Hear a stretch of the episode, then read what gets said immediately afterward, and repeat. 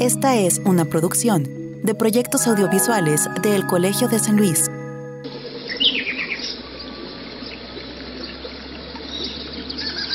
Hay lugares que se asemejan a túneles del tiempo.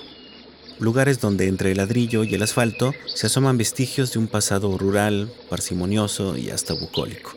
Donde los mezquites, el olor a leña y las tostadas borrachas nos traen la nostalgia por el campo una nostalgia enmarcada por las sordidez del paisaje que el crecimiento urbano y las desigualdades nos han dejado. Estos lugares son las periferias. En el caso de San Luis Potosí, las periferias al norponiente de la zona metropolitana tienen características peculiares. No fueron las zonas elegidas para los grandes y lujosos desarrollos inmobiliarios, pero tampoco para un uso industrial y con servicios. Fueron más bien zonas olvidadas por mucho tiempo que la ciudad ha ido absorbiendo. En estos lugares, la distinción entre lo urbano y lo rural es cada vez más porosa. Son como un limbo.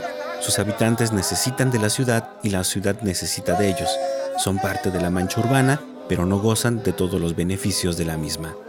Estas características han ido construyendo una identidad propia para cada comunidad de las periferias del norponiente.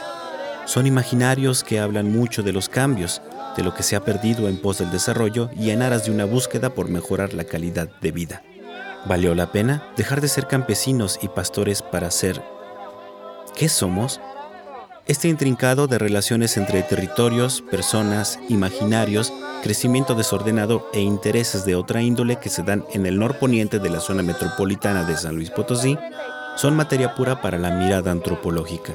Ponen en juego ideas y conceptos que parecían inamovibles, pero también son la oportunidad para generar aportes críticos que expliquen de mejor manera algo que ya no es como antes, pero que tampoco termina por ser lo que debería. Hoy en Entre Voces hablaremos con el antropólogo Mauricio Guzmán sobre las periferias del norponiente de San Luis Potosí, una zona donde se diluyen las distinciones entre lo rural y lo urbano.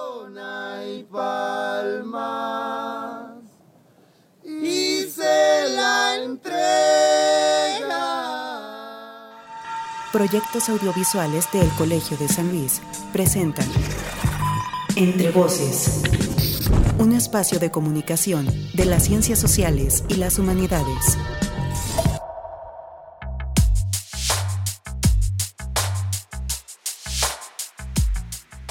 Hola a todas y a todos, damos inicio con un episodio más, con una entrega más de Entre Voces, el espacio de comunicación de las ciencias sociales y las humanidades producido por el Colegio de San Luis, un centro público de investigación del el CONACID, acá en San Luis Potosí, capital.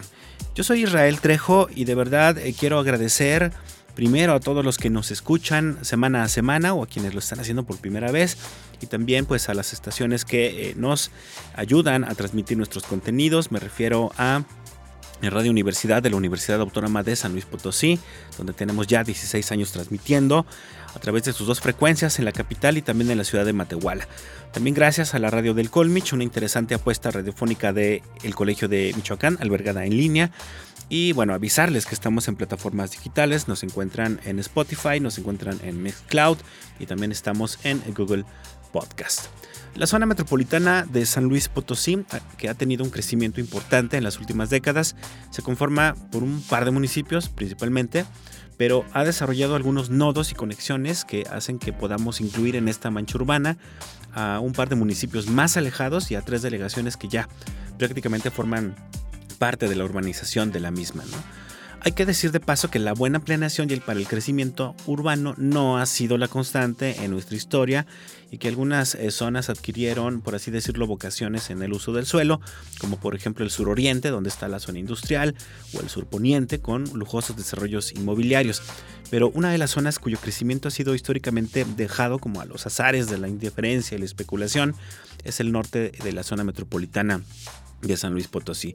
Pero ojo, esto no significa que esté exenta también de ciertas vocaciones, identidades o imaginarios que están muy relacionados con el trabajo agrícola y su comercio, así como también por su gastronomía y algunas eh, devociones religiosas. Eh, todo esto se mezcla evidentemente con un contexto de miseria y desigualdad que algunas decisiones sobre el crecimiento urbano le han dejado esta parte de la mancha urbana. Esto evidentemente crea tensiones y formas peculiares de relaciones entre el espacio y las personas. Tensiones que ahora están siendo estudiadas desde la antropología por dos investigadores de Colegio de San Luis. Uno de ellos, Mauricio Guzmán Chávez, nos acompaña hoy precisamente en Entre Voces para hablarnos de los primeros hallazgos de su proyecto de investigación sobre esta zona de eh, nuestra mancha urbana de San Luis Potosí. Antes de presentarlo formalmente y de escucharlo, eh, los invito a que conozcamos un poquito más de él y de su trayectoria como investigador en nuestra sección de Semblanza y después ya iniciamos con nuestra entrevista.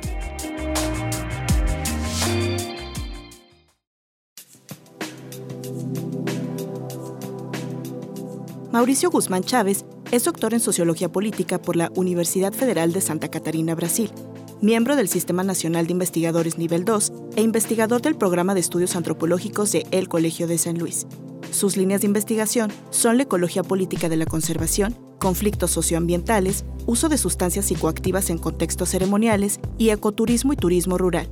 Sus proyectos en curso son las áreas naturales protegidas en el norte semiárido mexicano, análisis antropológico sobre su gestión y manejo, y conservación biocultural del peyote en San Luis Potosí. Ha sido autor, coautor y coordinador de diversos artículos, capítulos del libro y autor único del libro La naturaleza que nunca murió del 2019. Entrevista.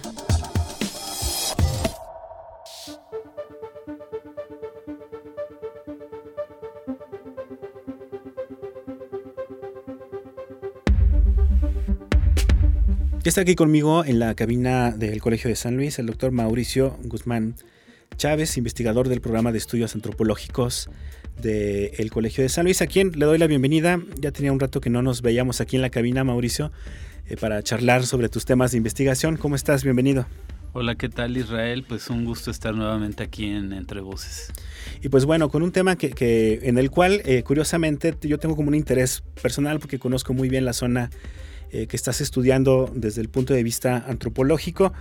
Eh, y es curioso, lo menciono porque eh, finalmente tú también llegas al tema por una cuestión personal y esto me gusta mucho siempre platicarlo con los investigadores porque siempre hay, hay algo ahí que une a los investigadores con su tema y en tu caso pues sucedió algo parecido, ¿no? ¿Cómo llegas tú, Mauricio, de pronto a interesarte? Tú que, que más bien has trabajado otro tipo de temas más relacionados al ecoturismo, a la medicina alternativa, ¿cómo de pronto te empiezas a involucrar en un proyecto de antropología podríamos llamarle urbana o periurbana, ¿no? Como, como lo han mencionado este, Abel y tú en, los artículos que, han, compartido. Sí, este, pues ha sido de alguna manera azarosa o circunstancial. Em, cuando yo me incorporo al Colegio de San Luis, hay un estudiante del programa de maestría en antropología social que está estudiando el lugar en donde ella creció, que es Villa de Pozos y Villa de Pozos, como todos sabemos, pues es ya una, eh, delegación plenamente industrializada y con una dinámica muy acelerada de construcción de fraccionamientos mm, de viviendas para clase media, media alta, ¿no? que eh, tendría el beneficio de contar con un acceso mucho más cercano a esta zona industrial. Y em, pues me pareció interesante y yo no, yo no sabía en ese momento que unos años después me iría a vivir ahí. Adquirí una casa con un crédito Infonavit. Ahí estuve pues unos 4 o 5 años. Y después por otros motivos vendo esa casa, me traslado a la zona norte de la ciudad de San Luis Potosí. Em, eh, mi proyecto es construir una casa en donde pueda tener la posibilidad de hacer crecer un huerto, tener árboles frutales, digamos, ¿no? Ordenar de otra manera este, mi proyecto de vida, ¿no? Hacia, hacia mediano, largo plazo. Y dado que, así como lo menciono en el texto, eh, me resultaba mucho más caro meter en las bodegas eh, todos los libros, muebles, etcétera, tendría que, hubiera tenido que deshacerme de ellos, rento una casa en la colonia El Saucito. Y ahí comienza, digamos, mi asombro porque descubro un otro San Luis, un San Luis que contrasta con esta periferia, Villa de Pozos, que había conocido previamente, que destaca también de la zona en donde me muevo habitualmente, que es eh, la zona ah, poniente de la ciudad de San Luis Potosí, en donde se encuentra el Colegio de San Luis, con toda la zona de las lomas, etcétera. Y de ahí se destapan mis, mis preguntas, mis preocupaciones sobre eh, cómo se constituye, eh, cuáles son las dinámicas que mm, definen la cotidianidad de las personas que viven en esto que en la literatura se ha definido como las periferias urbanas, ¿no? Y que desde otra óptica podrían ser consideradas como las periferias rurales, ¿no? Todo depende de dónde nos situemos. E, es, curioso esto que mencionas porque generalmente eh, muchos desde hace ya algún tiempo no pensamos en el Saucito como una periferia, sino la identificamos como ya algo que forma parte de la ciudad, es donde está el panteón más importante de nuestra ciudad. Eh, es una zona muy tradicional que incluso algunos han eh, intentado equiparar con uno, alguno de los barrios ¿no? de San Luis Potosí. También tiene cierta cercanía con el barrio de, Santiago y Tlaxcala principalmente. Pero mucho tiempo el Saucito fue precisamente una, una zona rural, ¿no? Que, cuando llegas tú al Saucito, ¿cómo empiezas tú a darte cuenta de que a pesar de que ya forma parte de la mancha urbana de San Luis Potosí. Eh, tiene todavía estas características que, se le puede considerar como una zona periférica o semirural, por así decirlo. Sí. Bueno, pues algo que nos, mm, me atrae en un primer momento son las celebraciones y las fiestas alrededor del santuario del Señor del Saucito. Entonces, previo a los textos que te hicimos llegar para la entrevista, que, están pensados para publicarse. Em, eh, nos acercamos, platicamos con personas que forman parte de la organización de este evento, en donde se reciben a lo largo del año diferentes cofradías de danzantes y hay una fecha específica, si no, si no me equivoco es en el mes de febrero, ¿no? que llega y que se hace la fiesta grande y esto a mí me recuerda, me suena mucho a las celebraciones eh, que se realizan en los pueblos cercanos a la Ciudad de México, incluso en algunas colonias que fueron absorbidas por la expansión urbana de la Ciudad de México y que eran pueblos, ¿no? O sea, hablamos de Tlalpan, este, hablamos San Ángel, sí, todas, todas estas eh, colonias que se mantenían en los márgenes de la ciudad central y que son eh, absorbidos, que son integrados a la, mancha urbana, no pierden del todo sus costumbres y eh, digamos que se, se, recrea una identidad barrial, ¿no?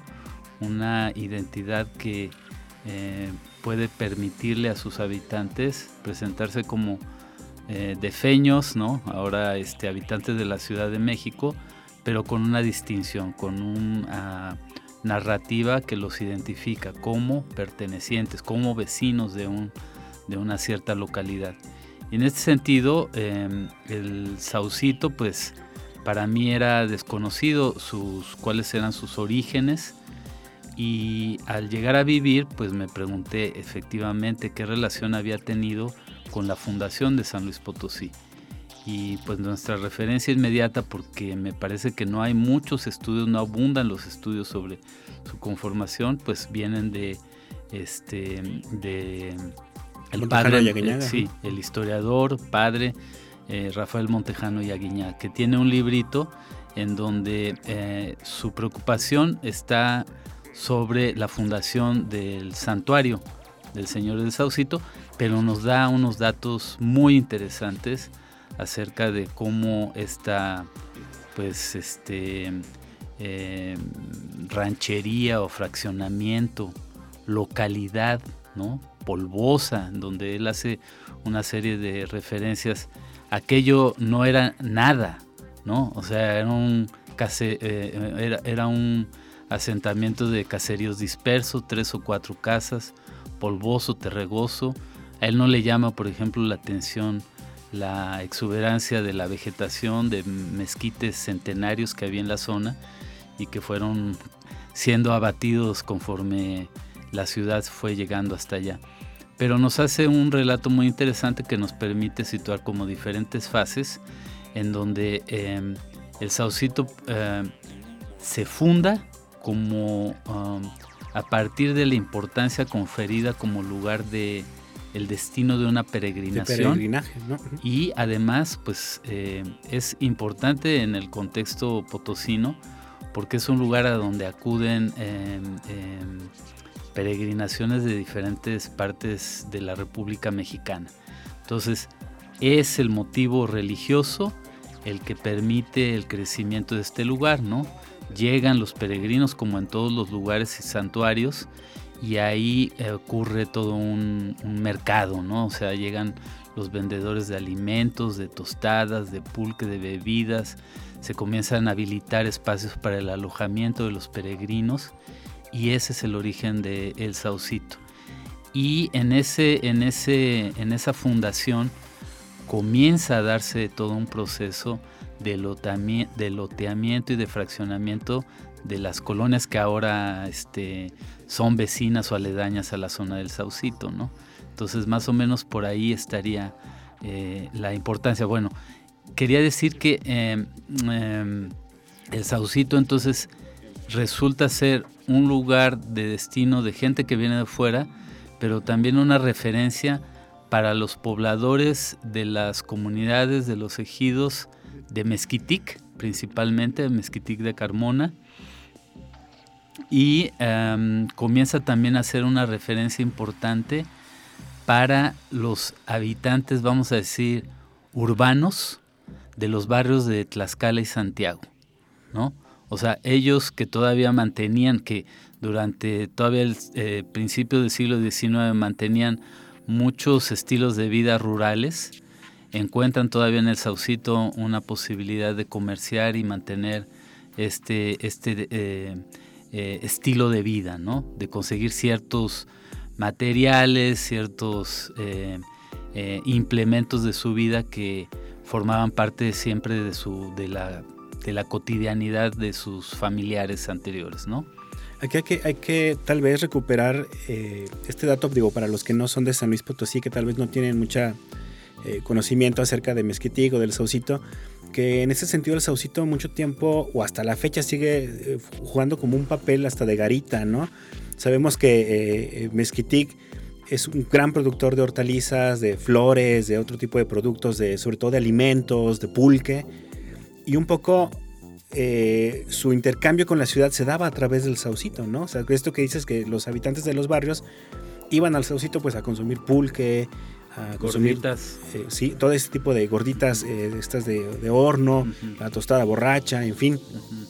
Se vuelve como un espacio de encuentro, ¿no? Una, suerte como de garita o frontera de intercambio, ¿no?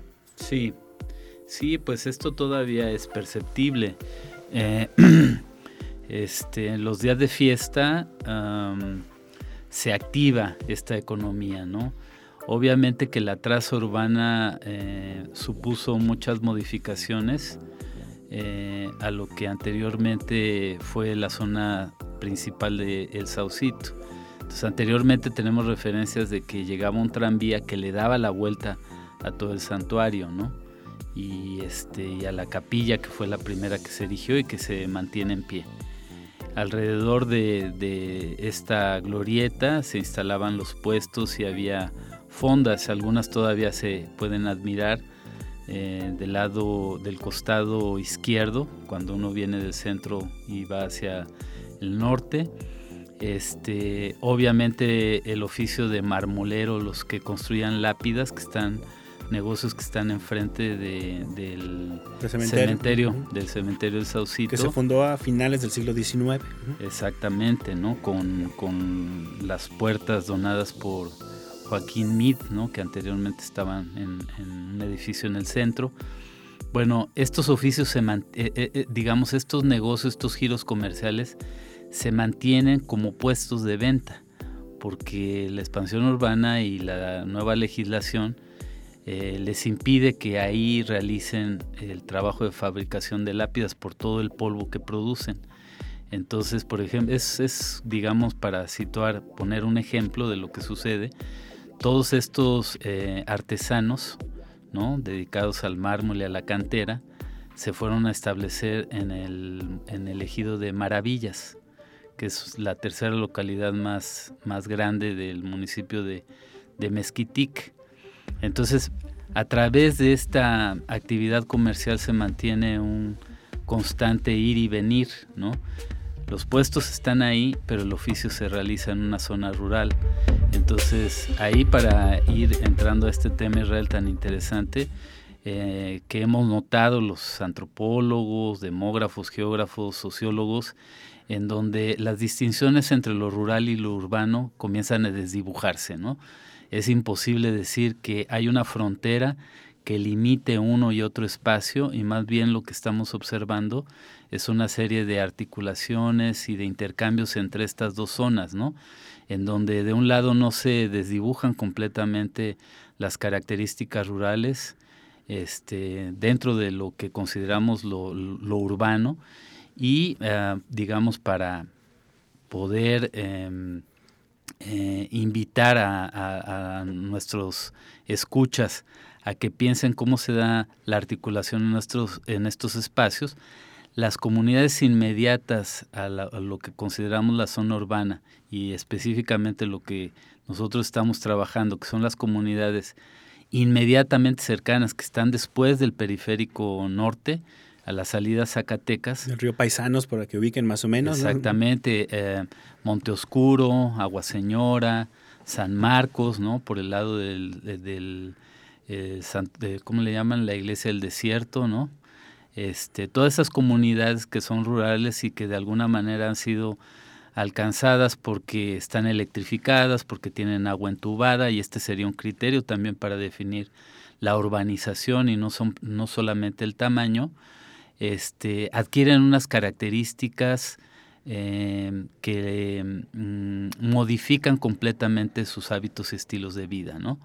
Entonces se vuelven espacios eh, bisagras, yo diría, ¿no?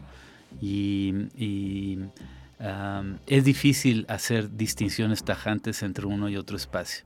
Entonces, efectivamente, como tú dices, el saucito guarda este sabor y esta raigambre en donde la gente como la gente rural comienza a ensayar su proceso de socialización hacia la urbanización, ¿no? Lo podría decir de esa manera. Claro, pero lo que pasa más al norte me parece que ya cambia un poco la situación y eso está eh, muy relacionado con un proceso inevitable o irremediable que fue el crecimiento urbano, el crecimiento de la, mancha urbana, eh, no muy bien planificado. Sabemos que San Luis Potosí no tiene propiamente una historia de, planificar muy bien su crecimiento urbano, lo vivimos a todos, los días, pero en particular me parece que la zona norte también tiene otras características de las cuales me gustaría que habláramos ahorita regresando de este, este primer eh, corte, Mauricio, que engloban precisamente un tipo de crecimiento que hace que este, esta nostalgia por lo, por lo campestre, por así decirlo, por, lo rural, por lo rústico, también se entremezcle con una estética, vamos a decirlo así, de las desigualdades, ¿no? De la pobreza y de las desigualdades. Eh, y hay varios procesos por ahí que nos podrían ayudar a explicar esto muy relacionados, por ejemplo, a la construcción de periféricos y vialidades. Pero bueno, lo vamos a platicar ahora que volvamos de este corte. Les recuerdo que estamos eh, charlando con el doctor eh, Mauricio Guzmán del programa de estudios antropológicos del Colegio de San Luis sobre esta zona periférica o periurbana del norponiente de San Luis Potosí, donde tenemos un contexto urbano, pero se conservan aún imaginarios rurales. Regresamos en un minuto, estamos en Entre Voces el espacio de comunicación de las ciencias sociales y las humanidades de El Colegio de San Luis.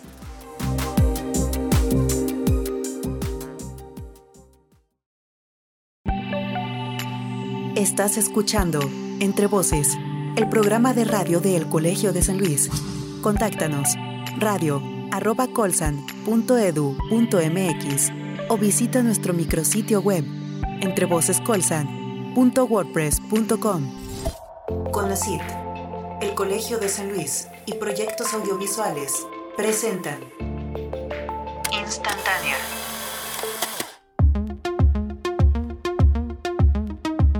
Ya hablamos en la entrega anterior de algunos contaminantes emergentes en el agua y de sus posibles riesgos para la salud.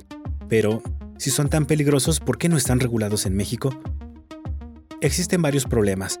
Hasta hace poco era complicado identificarlos por sus bajas concentraciones. Sin embargo, al ser persistentes y bioacumulables se vuelven peligrosos.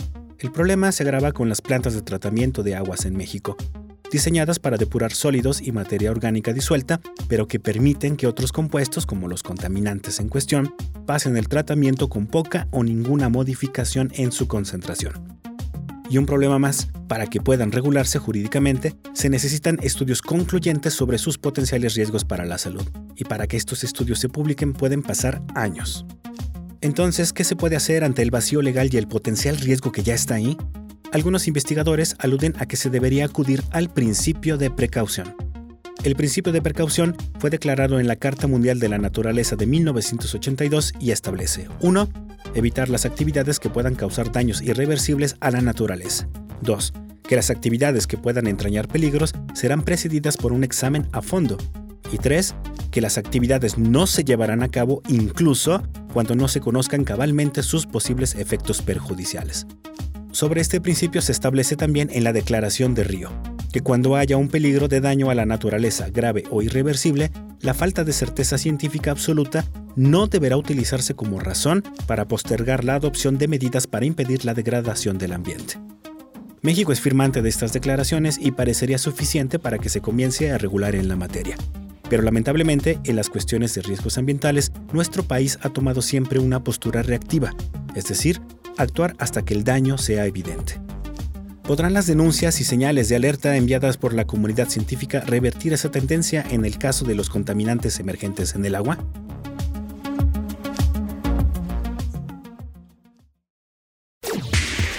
Entrevista.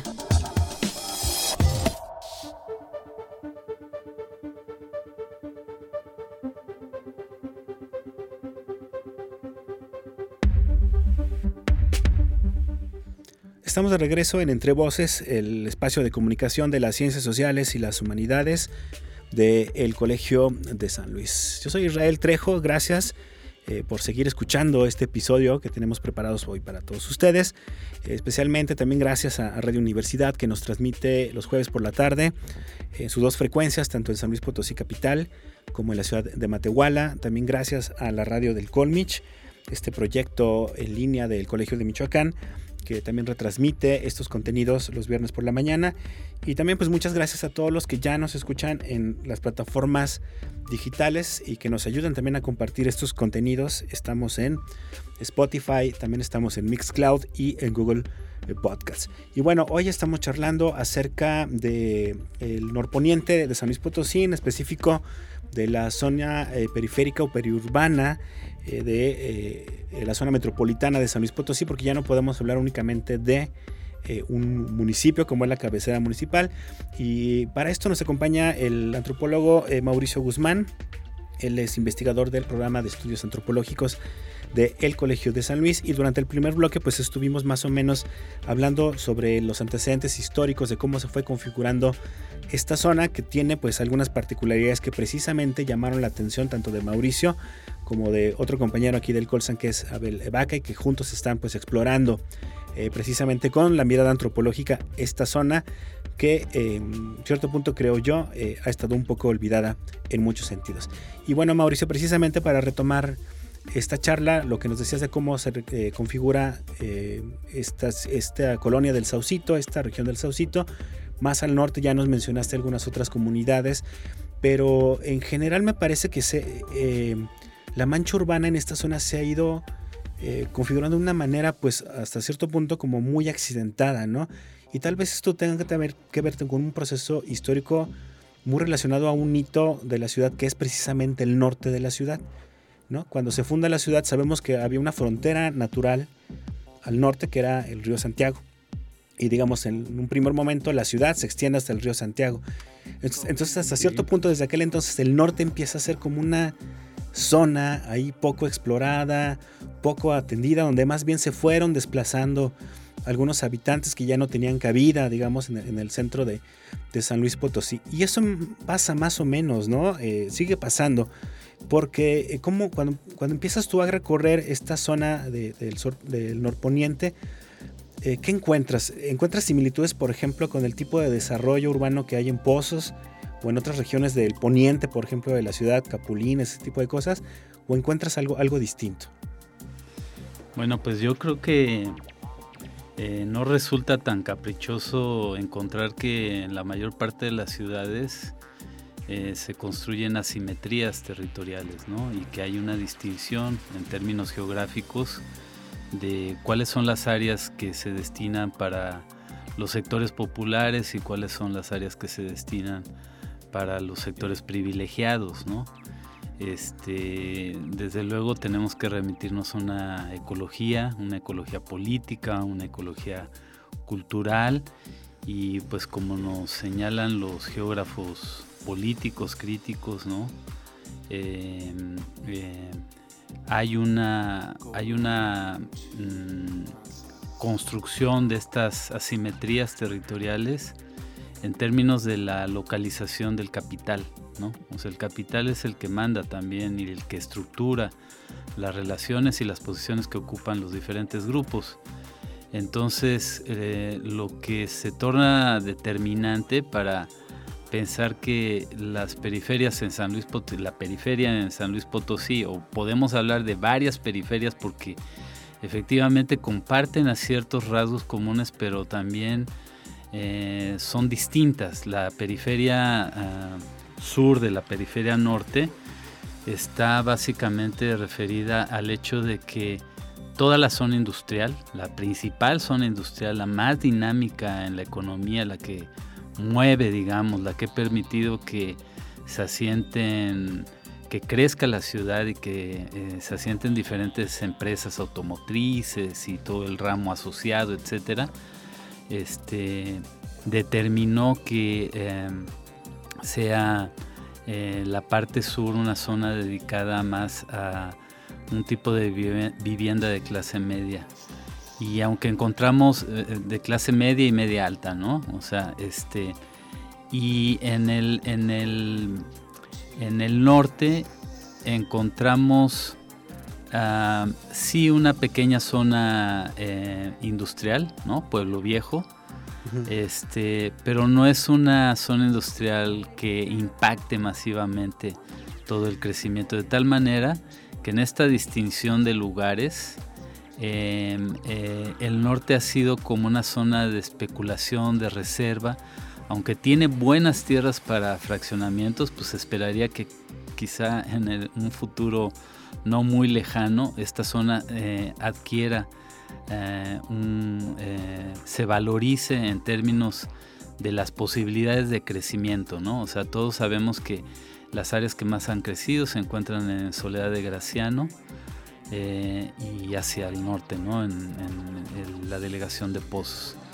Este, entonces, en eso es muy importante lo que mencionaste en relación a los periféricos y a los libramientos. Entonces ya por ahí los antropólogos norteamericanos de los años 20 hablaban de este enfoque de los, de los anillos, ¿no? Para estudiar a la ciudad, cómo se va expandiendo. Este, entonces, el problema de la movilidad se torna fundamental. Movilidad para las personas que acuden a los centros laborales y movilidad de las materias este, que son importantes para conectar la ciudad de San Luis con otra, con su región y más allá de su propia región. Entonces no olvidemos que la principal vía de circulación de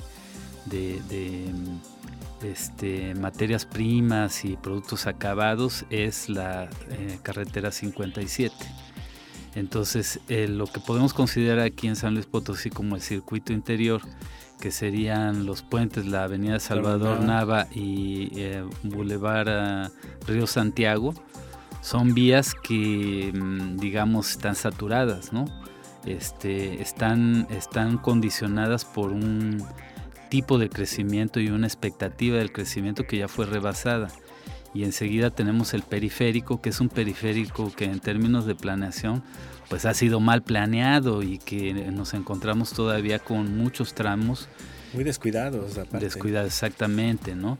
Estamos en una fase apenas de eh, identificación de las necesidades de este periférico y encima de eso, pues así para no entrar en el detalle, tenemos eh, toda esta visión, ¿no? que es una visión de quienes gobiernan esta ciudad, de, que, de quienes tienen intereses económicos y tienen la capacidad de eh, imponer las agendas más importantes en términos de planeación urbana, que son los empresarios este, privados que han visto la necesidad de construir un libramiento poniente que le permita a los transportes de carga eh, de circular en el mínimo de tiempo posible la ciudad y entonces construyeron en un primer momento el libramiento oriente y luego el libramiento eh, norte y luego el poniente, ¿no? En total son cerca de 90 kilómetros, ¿no? Que uno puede eh, circular, mm, digamos, rápidamente sin tener que entrar a la ciudad, perder horas en el tráfico y que te conectan con Aguascalientes, con Zacatecas, con Guadalajara, con Querétaro, que te dan salida para Río Verde, Ciudad Valles y todo esto. Y en, ese, en esa planeación la zona norponiente, la periferia norponiente, tiene una vocación hasta ahorita de comercio para construcción, de bodegas, talleres mecánicos, gasolineras, este, como también una parte del periférico este, sur, eh, zonas de Yonkers, de este, eh, espacios para, para mm, acopiar metales y basura específica, chatarra, chatarra etcétera, etcétera. Eso se da a la par de un proceso de urbanización, digamos, de autogestivo, ¿no? O sea, no hay una planeación propia de los municipios, ni de los gobiernos centrales, del gobierno estatal ni municipal, ni de San Luis, ni de Soledad de Graciano, ni de Mezquitic, sino que se da eh, por riesgo y cuenta propia de los propios vecinos que se ven jalados a la vida urbana y al mismo tiempo presionados por sus hijos, por sus familiares para que fraccionen y se integren de alguna manera a esta nueva forma de vida que les que los jala la urbanidad, a la que los jala la urbanidad. Es decir, esta presión que ejercen estos cambios eh, que llegan con la urbanización está haciendo que precisamente se estén perdiendo estas características rurales. Como tú ya no es la casa pensada como con un huerto y un corral, sino que se piensa más como en lotes que van a heredar a sus hijos y empiezan también a cambiar las relaciones de las personas, ¿no? Con, su, con su lugar de origen, ¿no? Porque muchas dejan las actividades del campo y empiezan a venir a, hacer esta población flotante que viene a trabajar a San Luis Potosí y evidentemente cambian sus necesidades, ¿no? Pues mira, lo que nosotros hemos encontrado en el Saucito y en colonias cercanas es que mucha gente que procede de los municipios de Mezquitic o de otros municipios más al norte en el altiplano potosino tienen eh, familiares y ahí envían a sus hijos para que vengan a concluir sus estudios o se coloquen en el mercado laboral, ¿no? Entonces hay una continua este, circulación de personas. Cuando no este, han comprado lotes o han heredado lotes en las zonas urbanas, y esto les permite eh, mantener estilos de vida rurales al mismo tiempo que se van incorporando a la vida y yo diría a, la, vida urbana y yo diría que eh, todo es como una especie de ensayo y acomodo y que no existen procesos eh, en una sola dirección no de hecho todas estas colonias periféricas no en la zona norponiente Em, enseñan diferentes características de, poblamiento y de ocupación. O sea, tenemos áreas en donde existen 10, 5 eh, edificios em, bajo el modelo de casas populares o vivienda popular tipo Infonavit, al lado de casas eh, de autoconstrucción, ¿no? con zonas más rurales, y esto lo identifica muy bien un estudio que realizaron en la Facultad del Hábitat para rehabilitar el río Paisanos. Entonces ellos distinguen así como diferentes tres categorías en donde se encuentran eh, eh, pobladores con un mayor apego a los estilos rurales y gente que se encuentra, digamos, ya en un franco proceso de urbanización, ¿no? Sus calles están pavimentadas, este, eh, han eliminado los espacios interiores dedicados a la cría de aves de corral o ya no tienen puercos, pero pueden convivir a un lado con vecinos que, digamos, son este, reticentes a abandonar estas formas de vida. Entonces lo que tenemos es en realidad un mosaico de formas de ocupación del espacio. Ahora, para, ir concluyendo esta, esta charla y tal vez eh, tratando de verlo desde un punto de vista más sociológico, Mauricio, eh, después de todo lo, que han ustedes recorrido desde, desde la postura también antropológica, ¿qué está pasando con estas personas? ¿Qué está pasando con estos lugares en términos, por ejemplo, eh, socioambientales, pero también en términos de desigualdades, ¿no?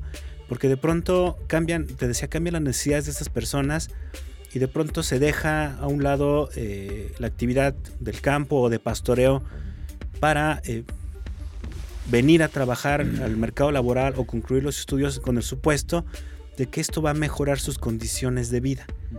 ¿Está pasando?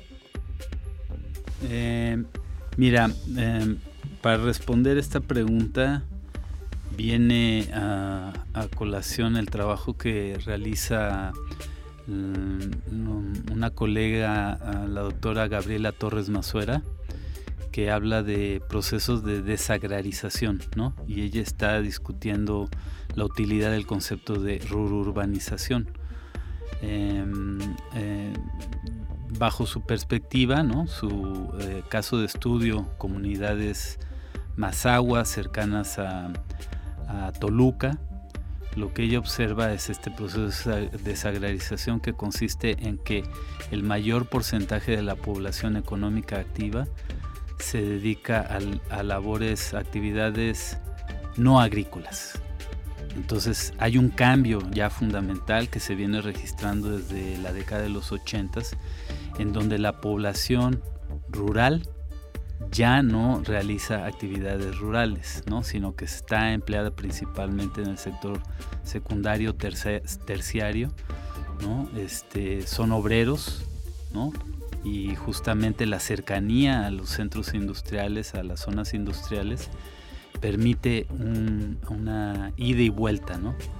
Este, una movilización diaria, ¿no? Por eso tenemos una gran cantidad de motos que circulan en la mañana y en la tarde, pues son todos los albañiles, toda la gente que se emplea en la obra, las mujeres que se emplean como trabajadoras domésticas y a lo que nosotros ponderamos y consideramos como algo indispensable en la investigación de estos temas es que no se puede eh, eh, eh, sesgar la, investigación considerando solamente las zonas periféricas, sin considerar los ámbitos que envuelven la relación de los espacios plenamente urbanos y los espacios rurales, ¿no? Que entonces... no, se pueden, no se pueden estudiar por separado. Por separado. Y entonces lo que estamos eh, recuperando a través de testimonios de personas, de ejidatarios, de gente que creció cuidando cabras, que creció ayudándole a su familia en la producción agrícola, en la siembra, en la cosecha, etcétera, es que dicen que hubo un cambio fundamental en los patrones eh, de precipitación pluvial, ¿no?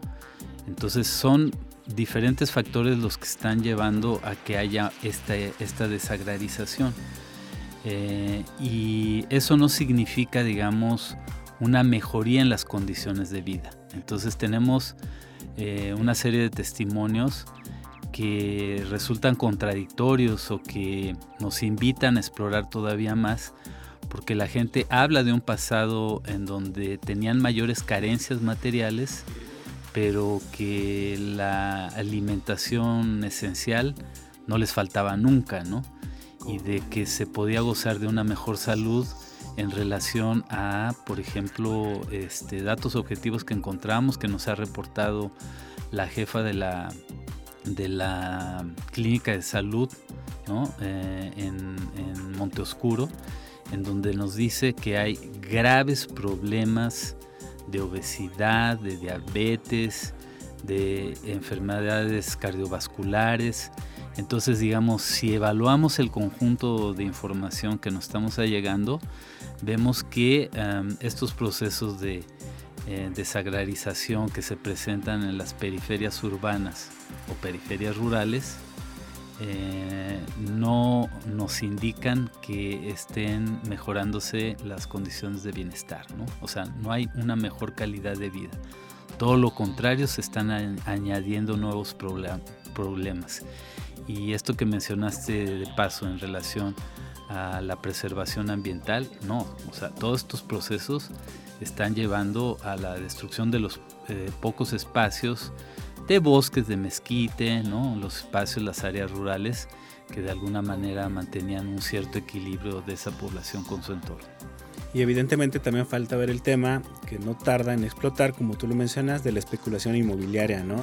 Que además es una eh, proyectos inmobiliarios que van a heredar los problemas que ya existen en esta zona, ¿no?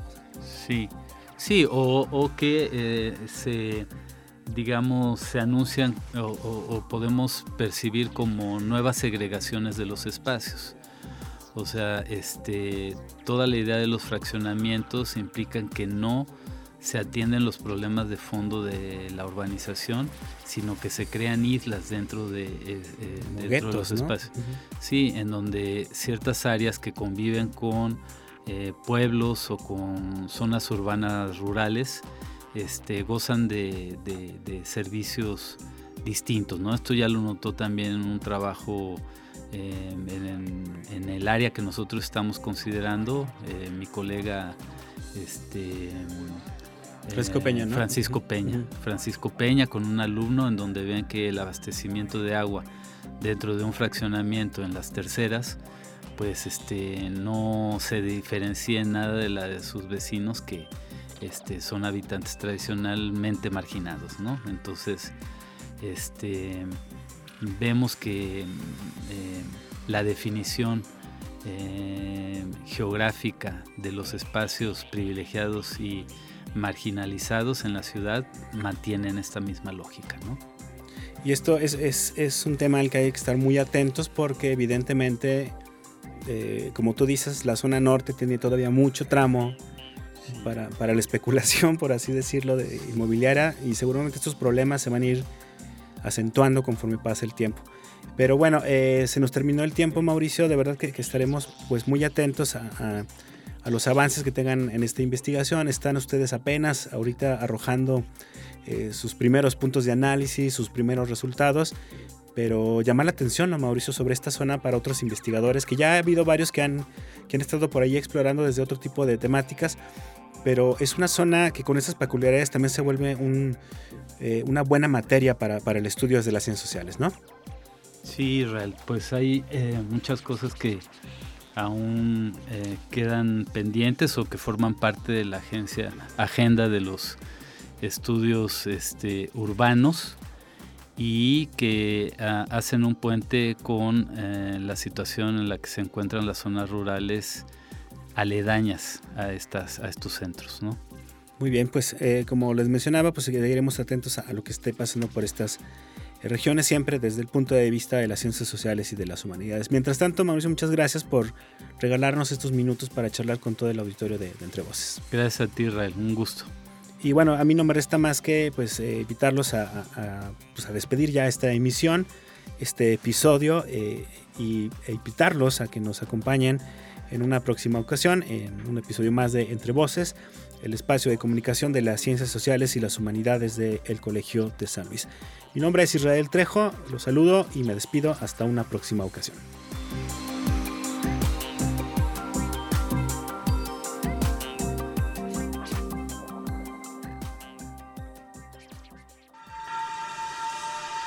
Esto fue Entre Voces, espacio de comunicación de las ciencias sociales y las humanidades.